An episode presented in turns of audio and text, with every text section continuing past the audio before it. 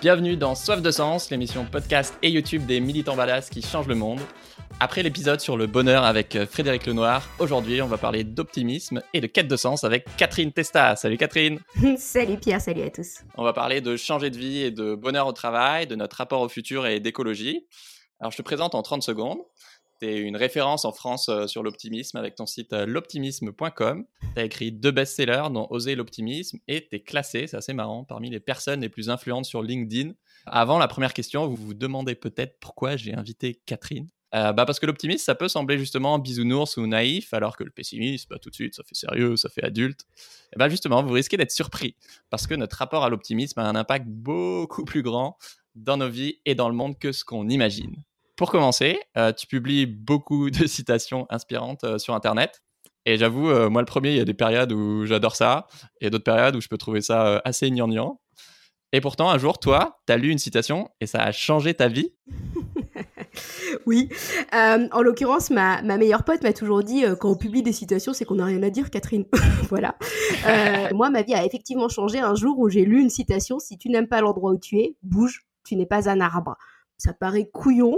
Euh, cette citation avait été publiée par quelqu'un probablement au bout du monde, tu sais, le design un peu dégueulasse, repartagé, euh, et c'était, c'était il y a 5, 5, 6 ans, 7 ans. Parce que ce jour-là, du coup, tu as décidé d'aller voir ton boss et poser ta démission, je crois, c'est ça? Et, Exactement, en fait, ça faisait 2-3 ans où j'en avais marre de voir dans l'actualité, euh, de l'actualité anxiogène, hein, tout simplement. je viens du domaine du développement durable, donc tous mes potes sont collapsologues, on va, on va dire ça comme ça. Quand tu t'es emplâtré les rapports du GIEC, il y a, y a 10, 12 ans, j'ai envie de te dire que t'as pas une tendance à l'optimisme. Et puis je me disais, mais en même temps, il y a quand même plein de gens qui agissent un peu euh, exactement ce que, tu, ce que tu mets en exergue aussi euh, euh, sur ta chaîne. Et à l'époque, personne n'en parlait. Et pour moi, l'optimisme, c'était le prérequis à l'action. Et je me disais, mais il faut mettre en avant ce qui bouge pour donner en fait aux autres l'envie de bouger.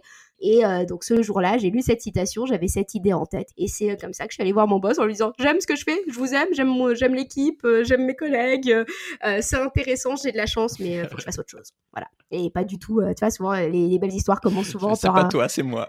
Ah, non, non, mais c'est ça. Mais tu sais, souvent, on se dit, bah, il y a eu une sorte de burn-out, de remise en question, de machin. Non, moi, je bossais déjà dans un truc qui avait du sens. Par contre, pour moi, l'optimisme, c'était le sens au-dessus, bah, pour euh, ce, que, ce que tu évoques souvent, la transformation personnelle, l'envie d'agir, d'incarner. Et ma place était là-dedans. Ah, ça me parle trop, c'est exactement ça. Moi, quand j'ai fait mon, mon, année de césure chez Ashoka, un réseau d'entrepreneurs sociaux, mm. et qui sont venus me chercher à la fin de mes études, et j'étais là.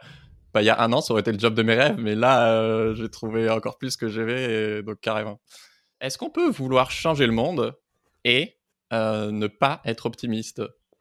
Je crois pas. Alors, en fait, souvent, euh, je veux surtout pas faire d'injonction à l'optimisme, hein, parce que moi, il y a des, enfin, il y a des mois hein, entiers, il y a même des périodes où tout d'un coup, je vois trop de, de, systèmes qui dysfonctionnent et je rentre en PLS sous ma couette en me disant j'en ai marre, j'ai pas envie de faire quoi que ce soit, euh, et puis, et puis de toute façon, ça n'avance pas. Par contre, je suis souvent, et, et c'est ce que j'évoque souvent, je suis très pessimiste des systèmes parfois. Par contre, très optimiste des individus et des gens. On peut créer la pire des sociétés, hein, enfin très clairement. Par contre l'optimiste, il a un devoir, une responsabilité de se dire bon bah le futur catastrophe c'est ça et moi qu'est-ce que je peux faire pour agir? Et effectivement, le pessimiste on va lui dire bah de toute façon perdu pour perdu, moi je fais rien. L'optimiste il va dire bah et toi tu fais quoi? Et en parallèle, euh, personne ne se dit qu'il va pouvoir, euh, comme tu dis, euh, être euh, un entrepreneur badass qui change les choses sans se dire qu'il peut les changer, en fait. Enfin, comme aucun, aucun joueur de tennis ne rentre dans le cours de tennis en se disant que ça va forcément marcher, mais il se dit qu'il y a une chance sur deux pour que ça fonctionne. Donc ouais, il faut forcément une dose d'optimisme. pour débunker les derniers freins, qu'est-ce que tu réponds aux critiques qui te taxent de naïve ou, ou de bisounours? Oh bah, je pense qu'on peut se faire une conversation de deux heures. À la fin, je pense qu'ils se demanderont si je suis optimiste ou si je suis pessimiste, en fait. Et c'est facile d'être pessimiste. La réalité, euh, on est baigné de dystopie, de scénarios catastrophes. Il y a même des catégories scénarios catastrophes sur les plateformes, tu vois, enfin, de, de, de, Netflix, machin, enfin, partout. C'est facile d'être pessimiste. On est tous capables d'envisager un bon tsunami, une bonne pandémie, euh, pas de problème. Euh, l'exercice de l'optimisme est un exercice intellectuel déjà beaucoup plus violent, qui impose de connaître, de, se, de se fonder sur du réalisme, en fait, parce que tu peux pas. mon enjeu, c'est pas d'être optimiste naïf. Hein, je dis pas aux gens d'essayer de sauter par la fenêtre, de regarder s'ils arrivent à se faire pousser des ailes euh, euh, en passage. C'est plutôt de se dire, ok, le constat de la réalité est là, les grands enjeux. Vous plaît. Voilà. Les grands enjeux, ils sont là. Euh, par contre, euh, on peut agir en fait. Et euh, ça, ça passe par de l'optimisme et c'est très très très très loin de la notion de la naïveté en fait. On envisage des scénarios possibles et souhaitables parce que si on le fait pas, bah, on va créer la société qu'on imagine. Et si on n'est que capable d'imaginer le pire, comment vous voulez qu'on crée une société un peu plus chouette? Alors, il y aura peut-être un peu de, délai, de latence euh, pour ceux qui, nous écoutent. Mais bon, en prépa, moi, on m'a appris à toujours définir les, mots du sujet en dissertation. Sinon, on parle tous d'un truc différent. Je trouve que l'optimisme, c'est vraiment un, mot valise où on peut mettre plein de trucs. Est-ce que c'est. Enfin, alors, c'est quoi l'optimisme Est-ce que c'est croire que le verre est toujours à moitié plein? Est-ce que c'est croire que demain sera meilleur qu'aujourd'hui?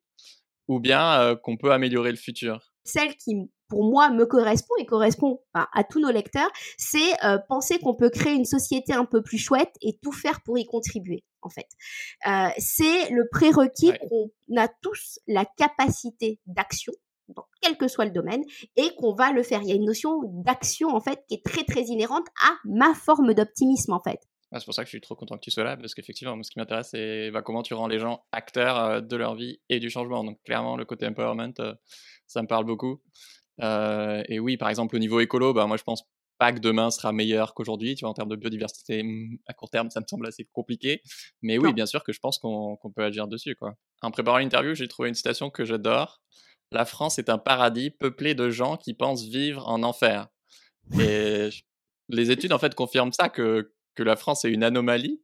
Parce que bah, plus les pays sont riches, statistiquement, plus les gens ils sont heureux, sauf euh, en France et en Allemagne apparemment. Et donc en fait, on devrait être beaucoup plus heureux que ce qu'on est. Et pourtant, on est bah, les champions du monde du pessimisme, quoi. Est-ce que en France, euh, tu penses qu'on est malade du pessimisme? On est le pays des lumières déjà, et de fait, on, se gargarise potentiellement d'une sorte d'intellectualisme qui est hyper intéressant. Non, mais c'est vrai. Euh, en France, on paraît plus érudit quand on fait la gueule. En termes de management, celui qui sourit, il devient suspicieux. Euh, celui qui sourit, il est naïf. Le gentil, c'est devenu, euh, ah, il est bien gentil lui. tu vois, c'est c'est devenu presque une, une critique. Et l'optimiste, c'est ça en fait. C'est devenu une critique genre, elle est pas réaliste. Non, attendez, vous êtes sérieux? Bien, enfin, mes potes sont collapso, hein. je suis entourée de copains collapso, donc les scénarios catastrophes, je peux te les tirer, il n'y a pas de problème.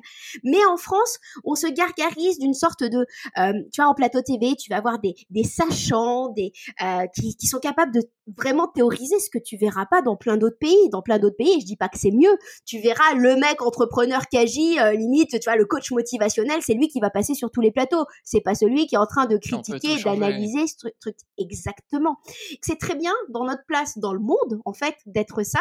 Par contre, ça fait des individus qui ont l'impression que tout est dysfonctionnel. Non, mais attendez, enfin, quand, quand tu as vécu dans d'autres pays, tu te rends compte que c'est plutôt chouette, la France, en l'occurrence. Ça, c'est la première analyse. Et la deuxième analyse, c'est très souvent dû au débat sémantique, en fait, tu vois.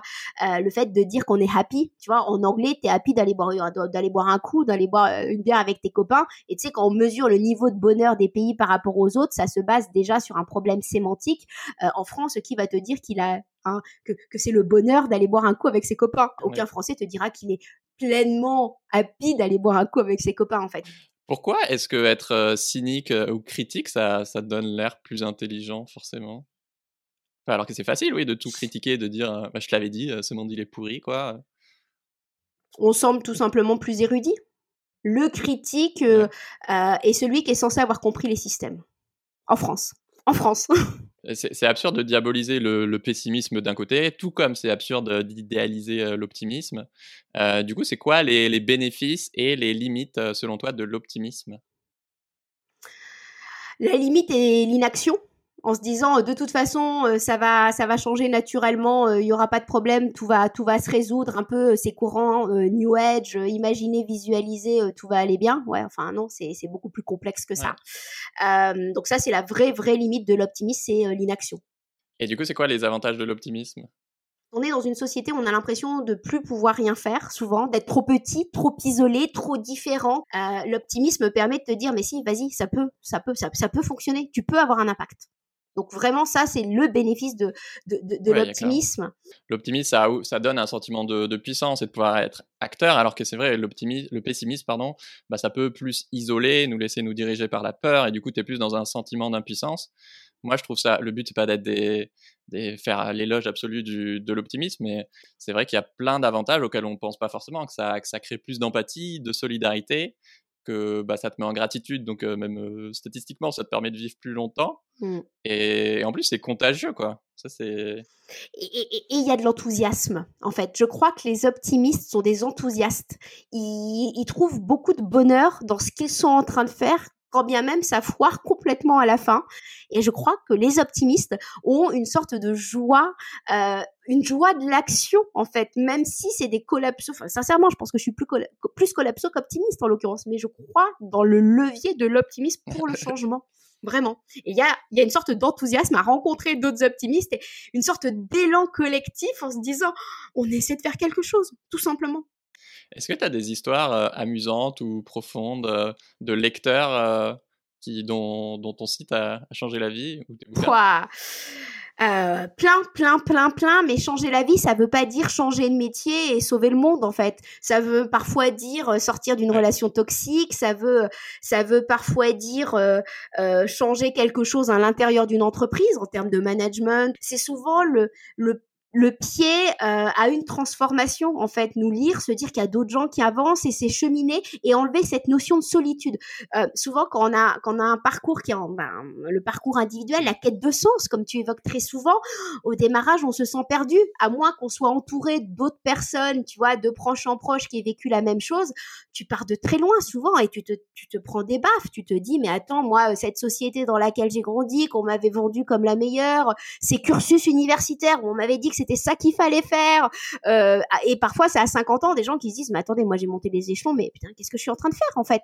Et, et ça, en fait, euh, ça permet de se dire, mais attends, il y a d'autres personnes qui se sont posées des questions et regarde, enfin, c'est ce, à quoi tu participes avec euh, les, podcasts, les vidéos, et c'est un peu notre notre pierre en l'occurrence à l'édifice et, des témoignages, j'en ai des centaines, mais au-delà de ça, j'ai aussi des témoignages terribles de gens qui me disent, moi je me fais frapper au quotidien, euh, je suis régulièrement violée par quelqu'un de ma famille, comment je reste optimiste? Et ça, c'est ça en fait, quand, quand je dis que je ne peux pas être naïve de la société, c'est qu'on se rend compte à quel point il y a une lacune, parce que des personnes s'adressent à un citron, à un avatar, notre, notre logo. En fait, il parle même pas à Catherine, il parle même pas à l'équipe de l'optimisme, il parle à un citron en demandant à un citron euh, comment faire pour être optimiste dans des parcours de vie si difficiles, en fait. Donc, il y a, voilà, c'est, euh, il y a, y a du, de l'incroyable changement et on voit aussi toute la détresse aussi parfois, euh, parfois de lecteurs. C'est chaud. Bah, oui. Mais faut le dire, faut oser le dire. Avec ça, avec ça plante des graines. Ouais, complètement, carrément. Euh, avant de préparer l'interview, l'optimisme, effectivement, euh, moi, je peux vite l'associer à quelque chose d'assez superficiel, euh, pas forcément de manière négative, parce que la légèreté, on en a besoin aussi, etc.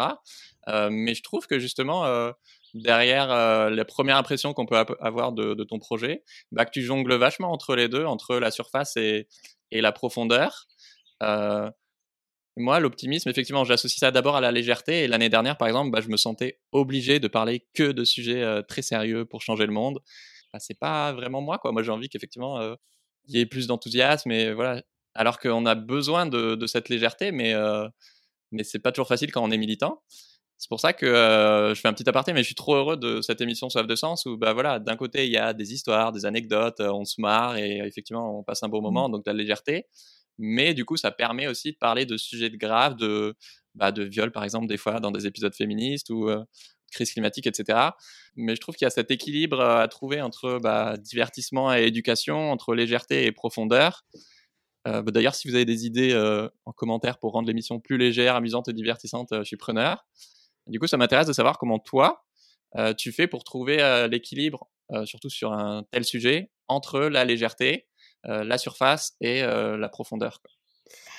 alors moi, je me... question du monde. non, non, mais elle est très intéressante ta question. en fait, tout simplement, je me rappelle qu'on est tous différents et qu'on a, qu'on a des besoins différents à des instants de vie différents. Et je vais te partager cette anecdote qui est, assez incroyable. À un moment donné, pendant le, le, premier confinement, on a fait un challenge des mots positifs. Tu sais, tous les jours, on demandait un mot positif qui commençait par une lettre. Sur le papier, tu peux te dire c'est un peu naïf. Nous, en termes de neurosciences, tu sais, bah, tu sais que ça fait travailler ton cerveau sur un truc un peu positif. Donc déjà, ça te fait du bien, même d'aller réfléchir à un truc positif dans un contexte anxiogène. Puis un jour, bah, euh, Alexia dans l'équipe a oublié de publier cette petite, euh, le petit mot du jour, le mot positif du jour. On a reçu un email d'une infirmière qui nous dit oh, s'il vous plaît, arrêtez pas votre challenge euh, lettre. Ça s'appelle comme ça, le challenge lettre positif. Euh, moi, ça me fait du bien quand je rentre de garde au milieu de la nuit, d'aller lire et d'aller jouer à ça. Et là, tu te dis, qu'est-ce que ça peut être présomptueux de notre part de savoir ce dont les autres ont besoin? On, on, démarrait avec cette notion de citation. La citation, elle peut faire bien à un grand patron, à un militant, à une infirmière qui sont en train de se cramer littéralement sur le terrain, en fait. Et qu'est-ce que je vais préjuger de, la, de ceux dont les autres ont besoin, en fait? Est-ce que tu penses que euh, l'optimisme, ça aide euh, concrètement à changer de vie? Pour tous ceux qui nous écoutent là, qui, qui en peuvent plus de leur boss ou qui ont envie de, de changer de relation ou de ville ou l'optimisme d'action, vraiment. Moi, c'est vraiment ma mon, combat. C'est euh, toi, tu parles de badass, tu vois, mais euh, c'est cette notion d'action derrière en se disant on peut changer quelque chose. On est dans une société de l'impuissance. On est dans une société où, on nous a presque dépossédé de notre pouvoir d'action. On nous a dit qu'on était un numéro dans une entreprise, euh, où on t'a expliqué que non, c'était comme ça qu'il fallait faire parce qu'on avait toujours fait comme ça. Et celui qui lève la main en se disant mais attends, moi je pense pas comme vous. Il, est, il devient, il devient l'élément isolé. Et l'élément isolé qui a envie d'agir, il a besoin forcément d'optimisme pour se dire qu'il va pouvoir aller se transcender. Pour, on parlait de cause tout à l'heure, d'alignement, tu vois. Euh, tu, me disais, voilà, après Ashoka, tu t'es dit, ah non, j'aime, c'est incroyable, mais mon vrai alignement, il est là. Et que chacun retrouve sa propre souveraineté dans une ère où on nous a, où on nous a dépossédé de notre souveraineté parce qu'on nous abrutit par des réseaux sociaux très très bien travaillés. Retrouver sa propre souveraineté, c'est se transcender ben, et se découvrir soi pour se mettre au, au, profit du collectif. Tu as parlé du, PDG ou de l'infirmière euh, ou des gens qui se crament au travail. Mmh. Euh, c'est une transition parfaite pour savoir.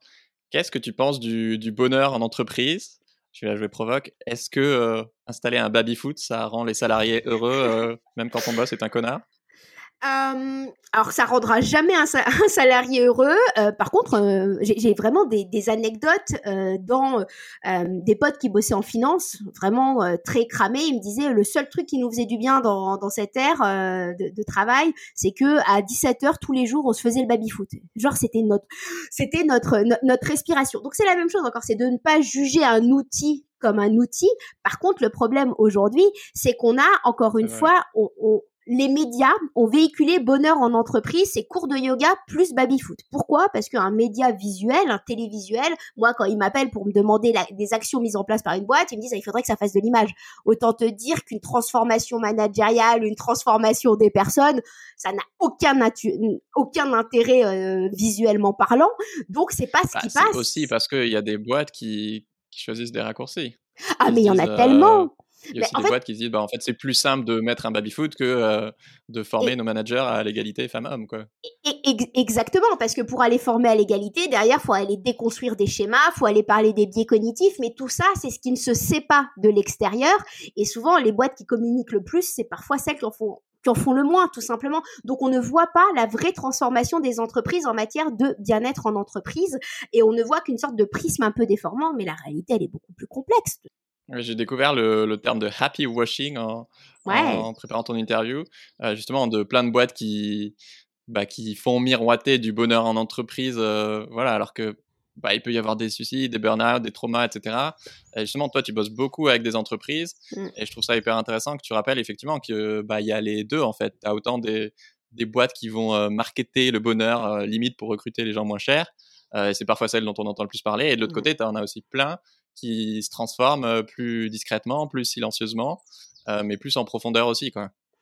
Et ça passe souvent par des transformations personnelles. Tu vois, c'est un manager qui a compris que c'était pas que ça partait pas dans le bon sens. Et c'était très drôle parce qu'à un moment donné, tu vois, on, on, on, caricaturait le bonheur aux petits jeunes qui mettaient en place des baby-foot, qui faisaient des photos d'équipe, euh, tu sais, avec euh, le ballon licorne derrière et c'est le pouce en avant. Ouais, c'est trop bien de bosser chez nous.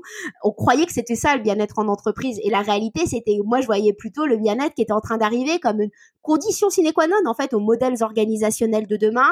C'était plutôt ce qu'on appelle les atypiques de l'entreprise, ceux qui avaient des prospectives, qui se disaient mais le rôle d'une entreprise c'est quoi demain? Le rôle d'une entreprise sociétale, euh, code du travail, assurer la santé physique et mentale des salariés, 1910. Donc autant te dire que cet amalgame qu'on avait fait, genre coup de buzz, comme tu dis, marque employeur, je te mets un petit truc dessus, venez, on vous paye moins, mais qu'est-ce que c'est cool, vous allez faire des, des, des pots avec vos copains. Ouais, mais en même temps, celui qui a pas envie de faire un pot avec les collègues parce qu'il a des potes et une vie de famille, il est complètement out déjà de l'entreprise. Et euh, pareil, hein, le bien-être en entreprise, il y a une notion de servitude derrière. Euh, et puis même, philosophiquement parlant, euh, soyez heureux pour pour produire plus, parce que nous, ça va nous permettre euh, bah, de la productivité. Donc, à un moment donné, il y a eu la grande tendance. Rendez vos salariés heureux, ils seront plus productifs. Non, mais attendez, euh, non, c'est pas ça. L'enjeu, c'est plutôt que euh, les gens se sentent bien, épanouis. Tu vois, on, on, a réinversé, réinversé le sujet. Il a été mal abordé, euh, et c'est pour ça que la, la, composante pour moi du parcours de vie personnel, elle passe par une interrogation individuelle du salarié et l'entreprise. Elle doit, en fait, aujourd'hui, elle se doit de l'accompagner, mais j'ai presque envie de te dire aujourd'hui, le sujet de demain, c'est le sujet de la santé mentale. Hein. Nous, on voit tout le monde décompensé. Hein. Je veux dire, les managers, ils sont paf sous l'eau, les collaborateurs, ils ont peur de l'incertitude, euh, les RH, ils savent plus comment comment gérer le truc. Tout le monde est cramé, mais littéralement cramé. Le sujet de la santé mentale, sujet 2021-2022. Ça va, ça, et j'ai envie de te dire que ceux qui ont mis en place des vrais trucs et pas des baby-foot, eh ben, ils assurent un peu déjà, ils ont donné du sens, de l'éthique, du partage, machin. Euh, euh, ils, sont, ils ont un coup d'avance maintenant. Est-ce que toi, les, les, boîtes qui viennent te voir, elles sont déjà lucides sur euh, OK, en vrai, on est prêt à travailler en, en, profondeur, je sais pas, à devenir une entreprise à mission, etc. Ou est-ce que souvent, tu avances un peu en cheval de Troie et voilà, parce que tu es sur un sujet feel good, alors qu'en fait, ton projet, il est beaucoup plus profond et militant qu'il y paraît et tu es un peu en embuscade euh, alors en fait, c'est pas une entreprise qui vient me voir, c'est jamais qu'un individu. C'est un individu au sein d'une entreprise. Euh, si je vois que c'est pour faire de la com, de toute façon, très rapidement, ils sentent que ça va pas le faire avec nous, euh, parce que c'est vrai que c'est facile maintenant qu'on a de l'audience, nous, de venir communiquer sur euh, comment dire, tu vois, sur, avec nous sur un, sur un sujet, et puis après ils s'amusent à raconter que Catherine a fait une conférence chez eux. Tout d'un coup, ça fait de la pub, ça fait de la marque employeur, machin. Ça très vite, c'est c'est niette hein, de notre côté. Par contre, je vois dans les pires structures des gens incroyable qui essaie en fait de déplacer le centre de gravité de la norme, donc de passer par exemple d'un management euh, très toxique à un management peut-être plus, euh, on va dire plus plus horizontal par exemple. Euh, énorme boîte française. C'est une assistante qui, euh, à l'époque, bossait à Bourges, qui a levé la main sur le sujet de la qualité de vie au travail. Hein. C'est, 9000 personnes euh, France, tout le monde connaît la boîte. Elle a levé la main en disant, moi, je pense que c'est un sujet.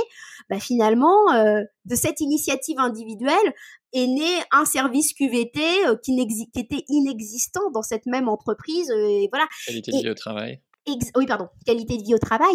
Et en fait, moi, je réponds qu'à des demandes d'individus en qui j'ai confiance, quand bien même ils soient dans des, dans des systèmes qui soient parfois, disons-le, très dégueulasses. Je travaille avec quelques grands patrons, mais que tout le monde connaît. Je papote sur Instagram avec eux. tu vois, on, en est là, en fait. En se disant, mais attends, moi, je suis juste à la tête d'une entreprise, tout le monde me dit que je suis patron, machin, mais tu vois, c'est juste des individus incroyables, en fait. Et ça, il y en a il y en a plusieurs, en fait. Je veux pas les mentionner, mais vraiment, il y, y en a plusieurs. Et, et c'est de l'individu. Je bosse avec des individus qui essaient de faire quelque chose et parfois le système c'est euh, une équipe de 10 personnes et parfois c'est 100 et parfois euh, c'est 100 000 en fait. Mais, mais c'est pas homogène. Qui murmure à l'oreille des patrons. non, je, je, dirais pas ça, mais celle qui, qui tend à expliquer qu'on peut être dans une société en tout, s'enthousiasmer dans la société, agir dans la société et pourtant être très consciente de là où on, on part. Ça me parle ce côté euh, optimisme euh, action parce que c'est vrai moi je dis souvent euh, je m'en fiche que les gens ils soient optimistes ou pessimistes. Ce qui m'intéresse c'est si tu es acteur ou, spectateur euh, donc, je comprends mieux pourquoi ton projet me parle autant. Et en creusant j'ai découvert un truc auquel je m'attendais pas que en fait l'optimisme c'est c'est très intime je trouve. Moi j'ai l'impression vraiment d'être devenu assez cynique depuis deux ans parce que j'ai une nouvelle grille de lecture du monde à me dire, pour faire simple, 9 fois sur 10, la source du problème, c'est euh, euh, les méchants capitalistes et l'oligarchie euh, qui dirigent le monde. Et, mmh. et je pense que c'est en, grande partie vrai. Mais je pourrais le penser de manière neutre, tu vois, sans être émotionnellement de toute façon, c'est les méchants capitalistes. Enfin voilà. Mmh. Et blasé de la vie. Et, ça m'énerve quand je fais ça. parce que bah, en France, râler, c'est un sport national. Moi, j'ai grandi avec un papa que j'aime beaucoup, mais qui mmh. râle aussi beaucoup. Et du coup, je suis allergique quand, les, quand les gens râlent. Mais des fois, je me regarde et je me dis, mais mais je suis en train de devenir le daron cynique au repas qui répète bah, de toute façon, c'était mieux avant, avant pardon, et qui contamine tout le monde avec sa mauvaise mmh. énergie, alors qu'on pourrait parler de la, de la, même chose en passant un, super moment, quoi. Mmh. Donc, un, au secours Catherine, et deux, rassure-moi, est-ce que tu as ce problème des fois? Ah, mais mais sincèrement, à un moment donné, moi, je me suis fait une crise en, janvier, janvier-mars de l'an passé. Et vraiment, je me disais, mais j'en ai marre, il y a rien qui va. À un moment donné, tout était tellement dysfonctionnel que je suis sortie d'un événement où où on donnait des prix à des entrepreneurs, je ne vais pas évoquer quel événement, en me disant mais attendez, on est en train de leur donner un bout de bois, il y avait des sponsors dans tous les côtés et qui ne sponsorisaient que l'événement et autant te dire que ceux qui étaient en train de cramer leur vie à s'engager, ils étaient déjà super heureux d'avoir un bout de bois et je me disais mais attends, ils ont rien d'autre qu'un bout de bois en fait, qui à qui ça sert en fait de mettre en avant des entrepreneurs? Je suis sortie d'un événement, j'ai traversé Paris en pleurs en écoutant de la musique en me disant ça va pas ça va plus, tout est dysfonctionnel. Et j'ai passé vraiment deux mois. Tous mes potes, quand je les voyais, ils me disaient, mais attends, tu, tu, tu, vas faire déprimer tout le monde là. Enfin, lance le pessimisme.com, ça serait parfait pour aller en totale opposition avec ce que tu fais. Mais vraiment, mais vraiment. Et c'est vrai que sincèrement, euh, Pierre, on passe des soirées ensemble. Je pense qu'à la fin, tu vas te dire, on dit exactement la même chose. Limite, euh, elle est peut-être encore plus pessimiste que moi. Mais pour moi, l'optimisme, c'est un mmh. levier d'action et c'est très lié à l'énergie. À la base, et ça, je l'ai pas dit, je suis diplômée en physique chimie passionnée par la physique quantique. Et j'ai un vrai truc avec l'énergie. Mais mon enjeu, c'est de savoir qu'est-ce qui me fait descendre en énergie et qu'est-ce qui me fait gagner en énergie.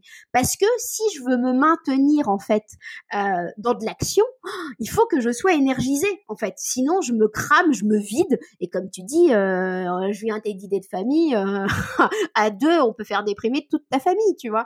Et ça, c'est euh, c'est quelque chose auquel, ben, parfois, je me laisse aller disons-le, euh, parce que comme toi, euh, et, et, en plus, tu vois, quand, quand toi tu parles de capitalisme, mais moi, pour moi, mon problème, c'est l'empathie. C'est que je me dis, si on recrée de l'empathie les uns avec les autres, on, on, on, résoudrait tous les systèmes. Donc l'empathie, c'est les biais cognitifs, c'est les jugements qu'on peut avoir, c'est les erreurs de, de, de jugement naturel qu'on va faire.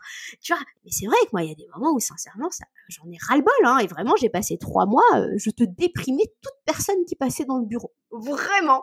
Et puis, moi, finalement, il y a eu le, le premier, euh, le premier confinement. Et là, je me suis dit, oh, on va, on va s'interroger. Et là, bah, j'ai retrouvé, je pense que quand tout le monde était en train de redescendre, je me suis dit, ça y est, on va pouvoir inventer une société un peu différente. En fait, justement, peut-être, moi, je parle pas forcément de décroissance, mais de, de croissance plus raisonnée, en l'occurrence, avec d'autres offres, on va dire, alternatives de ce qui existe.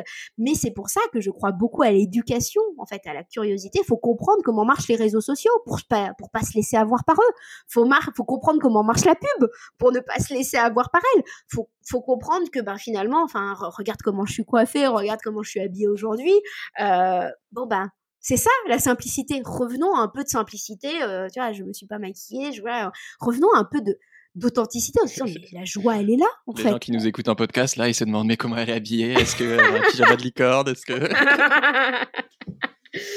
non j'ai un vieux pull difforme et j'ai une non coiffure quoi voilà mais ouais moi ça me parle beaucoup parce que pour moi si si les gens retiennent une chose de, de cet épisode pour moi c'est qu'effectivement l'optimisme c'est pas euh, c'est pas ok, est-ce que le monde va bien ou mal, c'est quelle énergie j'ai envie d'apporter au monde quoi? Qu'est-ce que c'est un muscle en fait. Qu'est-ce que je décide aujourd'hui, quel que soit le contexte, que je sois au max de ma vie ou au fond du trou, individuellement ou en tant que société, qu'est-ce que j'ai envie de d'apporter au monde quoi? Et retrouver sa capacité d'action. En fait, je crois que notre société nous a poussé à une capacité d'inaction. On, devient consommateur de tout. Même limite, quand tu vois, on parlait de bien-être en entreprise, de bonheur au travail, on devient consommateur de son entreprise. Genre, notre entreprise est censée nous rendre heureux. Mais non, enfin, on commence par un travail de développement perso, euh, de réflexion sur le monde et ton mmh. bonheur. Euh, je veux dire, tu peux vivre dans le contexte le plus anxiogène au monde, hein, et ça, je l'ai vu, et te dire, bon, alors ça, le contexte de mon entreprise, bon, ils ont rien compris, hein, disons-le. Par contre, moi, j'essaie de faire quelque chose, en fait, et, et je trouve de l'enthousiasme dans mon action. Et ça passe souvent par une sorte de réappropriation de, son action. Donc c'est pour ça que je crois beaucoup dans la notion du collectif. Et on a fait croire que, on a fait croire que ceux qui se questionnent, c'est les mecs faibles. Tu vois, enfin, c'est presque ça. Je veux dire, mais arrête de te poser des questions Combien de personnes m'ont jamais dit ça dans ma vie? Arrête de te poser des questions, tu te poses trop de questions. Bah, attends, mais je veux comprendre. pardon, pardon, pourquoi tu te les poses pas toi? Tu vois, enfin, c'est c'est et, et, et, c'est ça et et, euh, et l'optimisme euh, voilà c'est euh, c'est bah ouais on a tous capacité de faire quelque chose même si on nous a fait croire que non. Je voudrais parler d'optimisme et d'écologie parce mmh que souvent ça va quand même pas beaucoup ensemble. Tu vois rarement un écolo te dire «Ah, j'ai trop hâte d'être en 2050 quand il y aura plein de famines et de guerres ça va être trop cool. Mmh. bon sauf Julien Vidal effectivement bah, d'ailleurs tu es aussi passé sur sur ce podcast Euh, et pour ceux qui veulent changer de vie, d'ailleurs, il est passé dans Soif de Sens où on parle de, de cinq métiers écolos méconnus voilà, qui vont devenir mainstream. Euh, je peux vous mettre le lien en description. Bref, moi j'ai fait beaucoup d'éco-anxiété. Euh, parfois j'ai peur du futur, quoi. Et, ce qui m'a beaucoup aidé, c'est bah, de distinguer deux trucs. oui, je crois que écologiquement, comme dit Pablo Servigne, on va vivre des, des tempêtes, mais ça garantit absolument pas qu'on sera plus malheureux. Enfin, on n'en sait rien. Peut-être que ça nous ramènera à l'essentiel. Euh, par exemple, selon plein d'études, un des trucs qui rend le plus heureux, euh, c'est pas l'argent, c'est la qualité des, relations.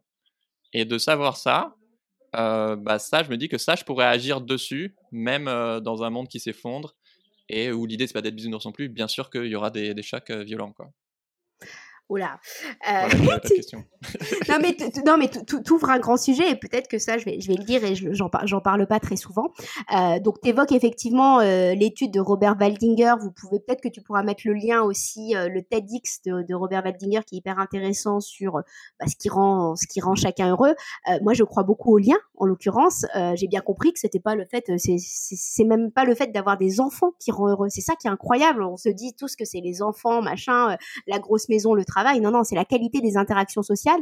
Donc déjà, ça nous interroge sur notre société de plus en plus individualiste, sur le miroir de nous-mêmes qu'on est avec nos téléphones, ce qu'on nous a fait croire en l'occurrence. Et tu vois, euh, en parallèle, je suis en train de me déplacer, donc de revenir à plus de nature en Normandie. Mes grands-parents, moi, sont agriculteurs, donc je viens du, je viens du terroir hein, et pas et pas de Deauville-Trouville. Alors je viens du milieu du Cotentin. Euh, mes copines, c'est les vaches. Hein, et, dans, un réseau de dans, dans, un rayon de plusieurs centaines de mètres, euh, mais seul voisin, c'est des vaches. Hein. Donc euh, voilà, je, et, je suis en train de monter un, lieu un peu justement alternatif parce que je suis convaincue que demain, on va tous vivre ensemble. En fait, mmh. ça paraît bizarre dit comme ça et peut-être un peu bisounouresque et c'est peut-être ça, moi, mon futur optimiste je me dis que si tout s'effondre, eh ben écoute, moi j'ai envie de créer de la joie, j'ai envie que j'ai envie que ce soit euh, heureux et je sais très bien que c'est pas euh, être branché devant sa télé euh, en vivant tout seul qui nous rend heureux, enfin tout seul en couple avec des enfants ou whatever, c'est le collectif qui rend heureux, c'est c'est la c'est l'énergie en fait. Donc ça ça fait peut-être un peu collapso en train de me dire OK, j'ai un puits,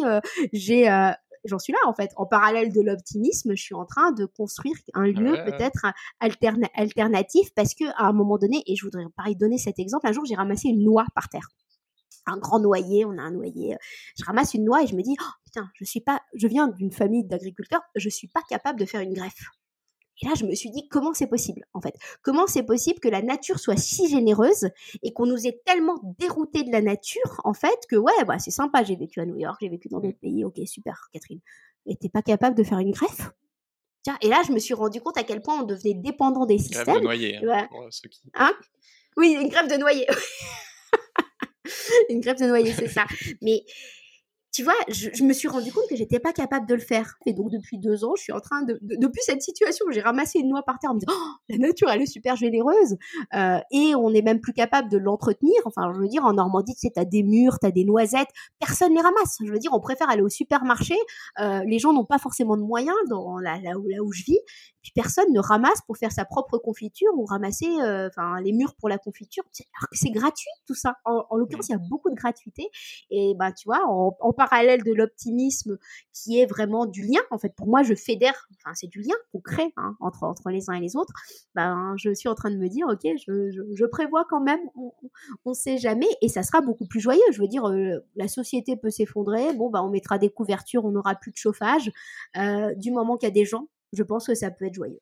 Ma, toute première expérience où j'ai basculé dans l'innovation sociale et le délire de changer le monde, c'était euh, Spark News. C'est une startup mmh. qui, qui aide les médias à parler des solutions, des initiatives inspirantes et pas que des problèmes. Justement, un peu sur l'idée du proverbe africain qui dit euh, bah, on entend l'arbre qui tombe, mais pas la forêt qui pousse.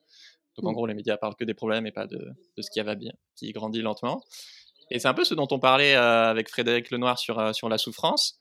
il ne s'agit pas de nier le négatif, mais surtout en ce moment avec le Covid, on est tellement focus sur ce qui va mal, et c'est important d'être focus dessus, mais que ça prend toute la place et on voit plus du tout tout ce qui se passe de merveilleux, alors que bah, ça existe, quoi. C'est, encore là. Il y a encore de, l'amour, bah, du soleil, des, gens qui, se bougent, des militants qui font changer les choses, des belles relations, etc. Et il y a probablement beaucoup plus de merveilleux qu'il n'y a d'anxiogène en fait. Et c'est vrai que souvent quand on me dit mais toi tu parles que de ce qui va bien, mais attendez, allumez la télé, vous verrez ce qui va pas. Hein. Je veux dire, euh, les autres sont suffisamment là pour le faire que pour que moi je ne le fasse pas. Tu dois avoir la même chose, tu dois te rendre compte à quel point il y a des gens qui font des choses en fait. Et euh, faire quelque chose, parfois c'est être dans une boîte dégueulasse avec un job dégueulasse euh, entre guillemets, hein, et être quelqu'un de merveilleux humainement parlant, tu vois, que t'as, qui, qui toujours là à l'écoute des autres, qui est là pour sa famille, pour, pour son voisin, pour, tu, tu, tu vois, t'as des gens merveilleux absolument partout, c'est juste des individus, et ces individus, mais où est-ce que tu vas les voir? Nulle part parce que soi-disant ça fait pas vendre parce que bah, comme tu dis l'info anxiogène on clique dessus parce qu'on est tous un peu voyeurs trip survivaliste hein, on est des mammifères on est censé connaître les dangers potentiels. Alors bam on reclique ah bah, dessus l'instinct de survie l'instinct de survie tu vois et puis tu te dis bah il y a pire ailleurs alors tu cliques dessus mais sauf qu'à un moment donné j'en voulais énormément aux médias. Je me disais mais c'est de votre faute les mecs hein. enfin regardez euh, regardez regardez ce que vous proposez. Comment vous voulez vous attendre à avoir une société plus altruiste en nous montrant que de la que de la discorde en permanence? Et après j'ai compris que c'était parce que nous consommateurs on cliquait là-dessus.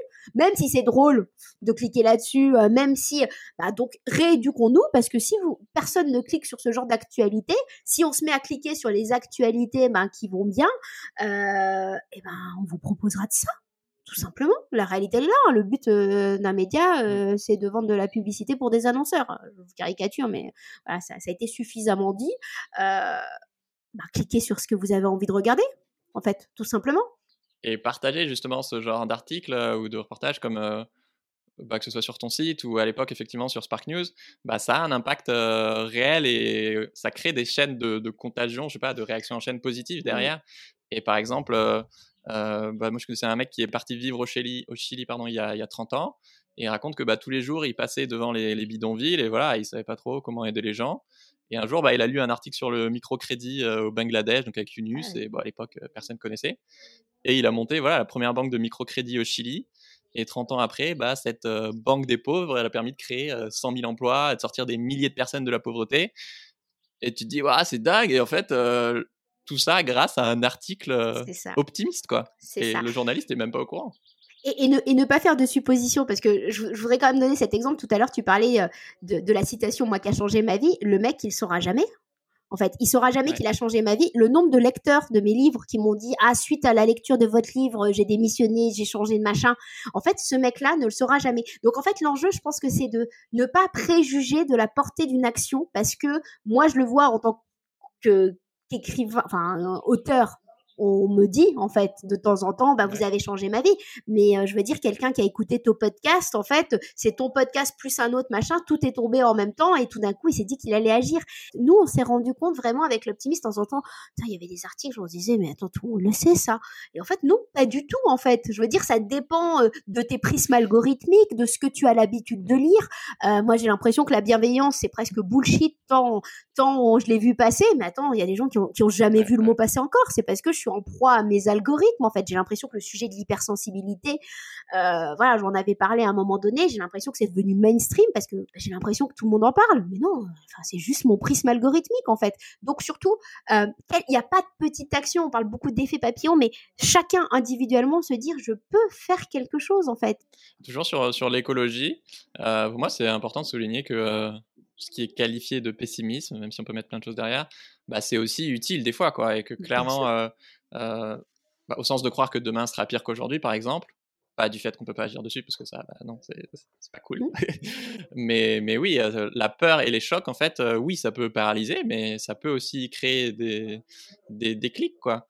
Donc, notamment en termes d'écologie, bah ouais, enfin, oui, je préfère dire des vérités scientifiques qu'on juge pessimistes et éviter le mur, ou en tout cas réduire l'intensité du choc, euh, que euh, de faire comme si de rien n'était et, se le prendre de plein fouet. Quoi.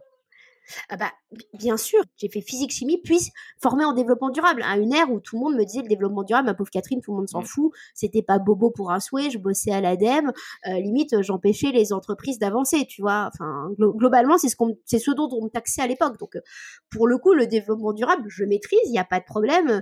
Depuis, je sais pas, 2006, je, je lis euh, Jean Covici, tu vois. Aujourd'hui, maintenant, tout le monde le connaît. Moi, Jean Co, je le lis depuis, voilà, enfin, je papotais avec lui à, un moment donné. et Gaël Giraud. Donc, j'ai envie de te dire, quand tu, quand tu bookines les deux depuis un paquet, un paquet d'années, tu n'es pas empreint d'optimisme et tu sais le scénario les pires qui peuvent arriver en fait si on se bouge pas. Mais l'optimisme, il vient dans l'action en fait, il vient se pluguer à partir du moment où tu as bah, ton réalisme en fait. Et c'est pour ça que je crois beaucoup à l'éducation. Exactement, c'est face à un constat d'un pire à venir, de faire un, tu vois, d'un pire en deux mots, en trois mots à venir, de créer un meilleur avenir en un mot en fait en fait, tu vois, de, de se dire on peut agir en fait. Et si on le fait pas, ben l'optimisme, moi je veux pas de l'optimisme naïf en me disant bah tout va se changer naturellement, machin, on va s'adapter. C'est peut-être ça. Euh, le décalage que je peux avoir avec les autres, c'est que je vis les choses joyeusement. Le confinement, tu peux te dire bah ouais j'ai pas j'ai pas été impacté parce que j'étais pas sur le terrain par contre nous on était en support hein, finalement on rencontrait beaucoup de détresse beaucoup de solitude euh, j'ai perdu quelqu'un ma famille hein, de voilà du truc de la de, la Covid. Euh, par contre, pour moi, c'est une expérience incroyable qu'on est en train de vivre. C'est une des plus grandes expériences d'intelligence collective. C'est une expérience pour aller réfléchir. Attends, on t'a enfermé avec tous tes biens. Euh, Enfin, avec, euh, avec euh, tout ce que tu possédais, tout d'un coup, on t'a enfermé. Euh, t'avais plus que ton miroir pour te regarder. Tout d'un coup, ben, tes belles chaussures, elles servaient plus à grand chose. Et puis, le seul truc qui te manquait, c'était de voir des gens, de la nature et du soleil. Bah, putain, questionnons-nous. Bah, questionnons-nous. Ah, vous comprenez Elle est dure cette phrase. questionnons-nous, questionnons-nous, ouais, c'est ça. et prenons, prenons acte pour euh, cette dernière partie, l'émission s'appelle Soif de sens. On va parler un peu de ta quête de sens. Euh, toi, mhm. qu'est-ce qui donne du sens à ta vie? Je sais pas si c'est léger de dire ça, mais je crois que c'est la joie. En fait, euh, l'enthousiasme et la joie, c'est, tu vois, c'est un, un, moteur. Souvent, une de mes salariés m'avait posé la question il y a un an et demi qu'est-ce que euh, tu la vois comment notre boîte dans euh, bah, dans un an? Je lui avais dit j'en ai aucune idée. J'avais bien fait hein, parce que c'était c'était en juillet 2019 donc autant te dire que j'aurais pu raconter quelque chose sur les sur le sens. Mais je dis mais je veux que ça soit joyeux en fait. Et c'est vrai que ce qui pour moi donne du sens c'est la joie. Et la joie elle a elle, est multi euh, elle, vient, elle, est multifactorielle en fait. C'est la joie de l'action, c'est la joie de la rencontre de l'autre, c'est la, c'est la joie d'un, de la nature, du soleil en fait. Et, et c'est ça qui donne du sens pour moi à... Euh, bah, il y a de l'enthousiasme en fait, il y a de l'enthousiasme de vivre et je crois que c'est le, le plus bel affront qu'on pourrait faire à des années comme on est en train de vivre, à, une situation qu'on est en train de... Bah, la Terre, on est en train de la flinguer, tu vois, enfin, disons-le. Euh, ayons au moins euh, l'enthousiasme de se dire, bah, on, on aura, on aura à la fois fait quelque chose et on aura su remercier en fait de ce qu'on nous avait donné à un instant T. Donc tu vois, être grincheux de vivre en fait et après je te dis, hein, il y a des périodes où moi je suis au 36e dessous, hein, donc euh, mais tu vois d'être, c'est ne presque pas honorer le vivant en fait, tu vois, de se dire putain mais quelle chance on a quand même, regardez la beauté, la beauté, euh, c'est même pas dit que nos enfants, nos petits-enfants, nos arrière-petits-enfants, enfin les générations futures auront, droit à ça, et ayons les yeux pour le regarder en fait, et ayons cet enthousiasme et cette flamme de vie qu'il faut pas qu'on perde en fait, parce que regarde si on s'éteint tous, alors toi tu as de la chance parce que t'es, enfin t'as de la chance non, t'es acteur militant, donc t'es acteur engagé, donc t'as, voilà, as, mais tu, tu, incarnes quelque chose au quotidien, donc tu sais pourquoi tu te lèves le matin, en fait. Et t'as beaucoup de gens qui ne s'en rendent même pas compte, donc si, si vous vous posez pas cette question, dites-vous bien, ok, bah moi je vais faire partie de ceux qui vont honorer la chance qu'on a, en fait, tout simplement, d'être là et de vivre et d'essayer d'agir, en fait. Mmh. Ça me parle beaucoup parce que à Noël, euh, j'étais en famille et bon, il y avait un peu des tensions dans la famille. Et moi, je sais pas pourquoi à ce moment-là, j'étais trop heureux et je m'étais dit justement, euh, j'ai trop envie de leur apporter plein de joie. Mais il y avait une partie de moi qui culpabilisait un peu de, bah attends, euh, là il y a des engueulades et tout, c'est pas le moment et tout. Et en fait, à posteriori, j'en avais parlé avec, avec mes frangins et ils m'avaient dit, mais en fait, c'est ça dont on avait besoin en fait, c'est d'avoir. bon, là, cette fois-là, c'était moi, mais une autre fois, ça peut être moi qui fais la gueule et quelqu'un d'autre qui me remonte. Mais c'est encore plus dans des situations de, de tension ou de déprime où tout va mal, que ce soit dans une famille, dans un couple ou dans une société ou une boîte, euh, bah, je trouve que c'est encore effectivement plus militant et plus à contre-courant et nécessaire et, et ouais, utile d'être, euh, bah, de, de, rayonner, quoi. Voilà. Euh, comment ton rapport... Et de se dire qu'on nous volera pas ça? Ouais. Ouais, ouais, ouais, complètement. C'est bien résumé. Comment ton rapport au sens, il, a évolué avec le temps pour toi? Aujourd'hui, c'est ça. Pour moi, le sens, c'est l'empathie en fait avec l'autre euh, qui permet à l'autre bah, de se découvrir lui dans son entièreté et de se dévêtir un peu de, ah, de tous ces masques, de tous ces machins qu'on s'est mis. Et voilà. Mais vraiment, tout le monde est incroyable quand on commence à les faire parler du sujet qui les, euh, qui les transcende, quand bien même il les ait mis de côté, parce que bah, ce qui les transcende, je sais pas, euh, c'est de faire des dessins, et quand ils étaient gamins, on leur a dit non, tu feras ça en passe-temps, c'était Laurent Gounel qui m'avait dit ça, vous vous rendez compte, Catherine, on dit aux gens de faire en passe-temps euh, ce pourquoi ils excellent, en fait, ceux qui pourraient mettre, alors ça c'est mon analyse après, mais au service de la société, on lui a dit tu feras ça en passe-temps, genre c'est pas intéressant ce que tu sais faire, tu sais pas faire des maths, mec. Et, tout le monde est incroyable en fait. La réalité, c'est que je, crois dans la formidabilité de, de chacun, mais parfois, bah, quand on est bloqué dans un système, on n'a pas réfléchi à soi-même, on s'en rend même pas compte en fait. C'est quoi ta dernière grosse remise en question?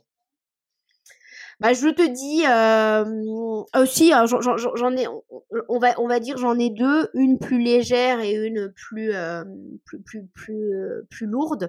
Plus légère, c'est quand tu, bah, quand, quand tu gères une équipe, euh, travailler chez nous ne convient pas à tout le monde.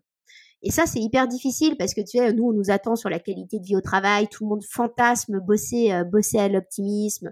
C'est trop cool, machin. Euh, mais en fait, on est des bourreaux de travail, euh, des gens hyper curieux. C'est violent de bosser chez nous parce que tu sais, t'as toujours mille idées, ça part dans tous les sens. Tout le monde est très autonome. Euh, moi, ce que je sais le mieux donner aux autres, c'est de la liberté.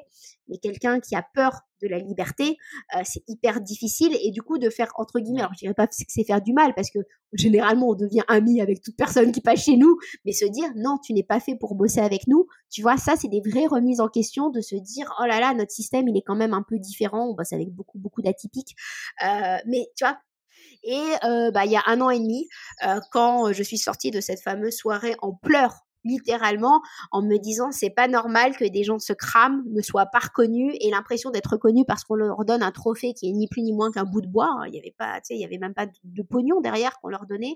Et qui je sers en fait, tu vois, à qui, euh, tu vois, à qui ça sert. Et là, j'ai vraiment une vraie descente, une vraie remise en question en me disant, mais est-ce que je ferais pas mieux de revenir en Normandie, planter des carottes, créer une ferme décroissante euh, et raconter ça sur les réseaux sociaux. Je me suis vraiment, vraiment à ce moment-là posé la question euh, pour ne pas être manipulée, pour ne pas être utilisée, euh, parce que voilà, ça, ça, ça, a été compliqué en fait. Ça, ça a été vraiment, vraiment ma vraie dernière remise en question. Elle est partie, elle est partie de là. Et je sais pas quelle a été la tienne, toi. C'est quoi la tienne? Tiens.